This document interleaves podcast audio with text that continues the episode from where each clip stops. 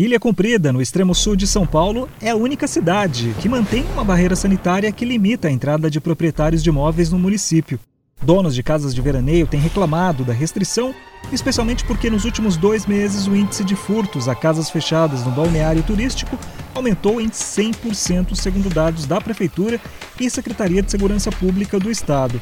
O prefeito de Ilha Cumprida, Geraldino Júnior, do PSDB, diz que a medida é necessária porque a cidade não tem um sistema de saúde com leitos de UTI para tratar pacientes graves da Covid-19. Na semana passada, as rádios Trianon AM e Universal de Santos já haviam entrevistado o cientista político Oswaldo Matias Santos, que criticou a ação do Poder Municipal. Nesta semana, a reportagem conversou com vereadores. Entre os que a reportagem conseguiu contato e quiseram falar, se mostraram favoráveis ao bloqueio na cidade, que não tem nenhum caso confirmado no momento de Covid-19. O vereador Roberto Frajola, do PPS, diz que apoia a barreira sanitária, mas também pede uma maior flexibilização. Quando lá no dia 17, 16 de março, quando se efetivou a barreira sanitária, eu, eu vi com bons olhos e foi uma, uma ação fundamental para que a gente mantivesse um mínimo de controle em Ilha Cumprida. Cumprida não é o único município com, com barreira sanitária, nós temos outros municípios. Ilha talvez seja o município com a barreira, nesse momento, mais restritiva.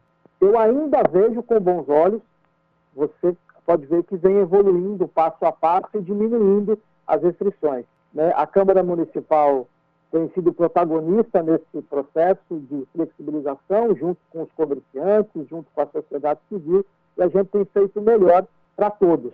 Para que a gente possa, Luiz, ter um, um tripé, que é o tripé da, do cuidado com a saúde da nossa população, é, manter o mínimo da atividade econômica funcionando e garantindo o direito de propriedade daqueles que investiram aqui.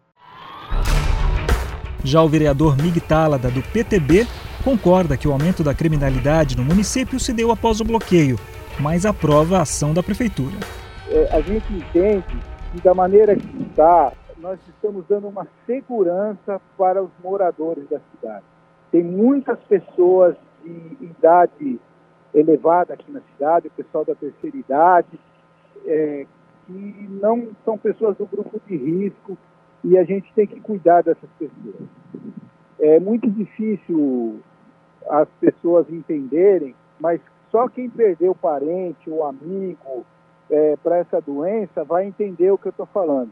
Então, eu, eu vejo que, de certa forma, a gente flexibilizou.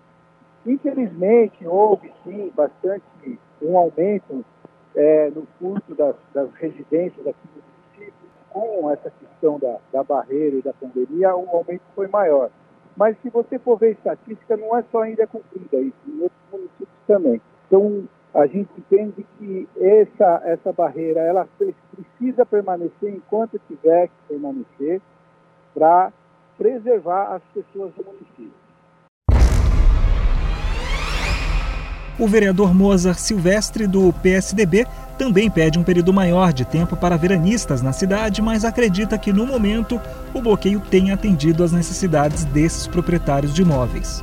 No momento, de verdade, eu acho que com essa flexibilização, o pessoal já está podendo entrar, enfim. É, eu acredito que está sanando, mas ainda não é o suficiente. Eu tenho certeza que, que isso vai se flexibilizar um pouco mais. Criterizada, a pessoa tem que comprovar é, é, a propriedade no município, né? E dentro dessas 36 horas ela vem. Enfim, eu, eu, eu sou a favor de, de 48 horas, até um pouquinho mais, e, e com conversa com os demais com os demais vereadores amigos meus, enfim, todos pensam da mesma forma, às vezes 36 horas, tendo em conta aí um, um período, né, que você não está ativo, você está dormindo, enfim. Mas né, eu acredito que com essa flexibilização que já vem tendo no município, está suprindo algumas necessidades, não todas, mas é um primeiro passo sobre a flexibilização do comércio na cidade, que tem boa parte dos estabelecimentos abertos, os parlamentares aprovam a iniciativa.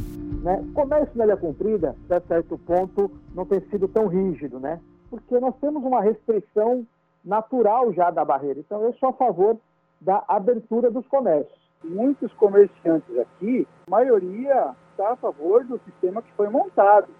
Hoje, o único comércio que está que tá numa situação mais difícil é os hotéis e pousadas. Os restaurantes, a maioria estão fazendo delivery, estão trabalhando.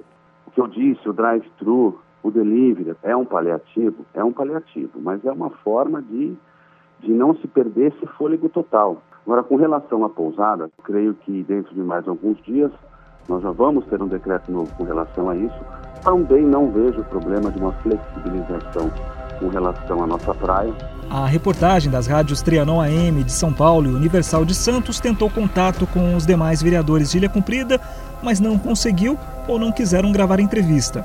O prefeito Geraldino Júnior também não respondeu à solicitação. Apesar de o Vale do Ribeira ter quase 50% de leitos de UTI e enfermaria vagos para pacientes da Covid-19, a região foi classificada com a cor vermelho e vai continuar em quarentena, segundo o governo do estado. Vereadores de Ilha Cumprida não sabem dizer como serão os próximos passos, mas pedem cautela e paciência.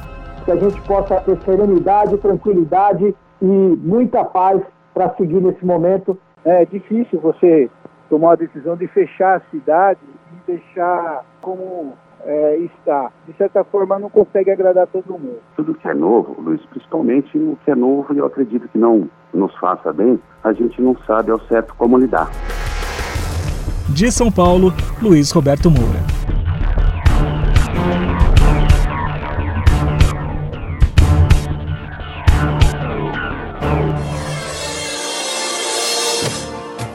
ZYK 650. Rádio Trianon AM. 740 kHz. Santo André, São Paulo, Brasil.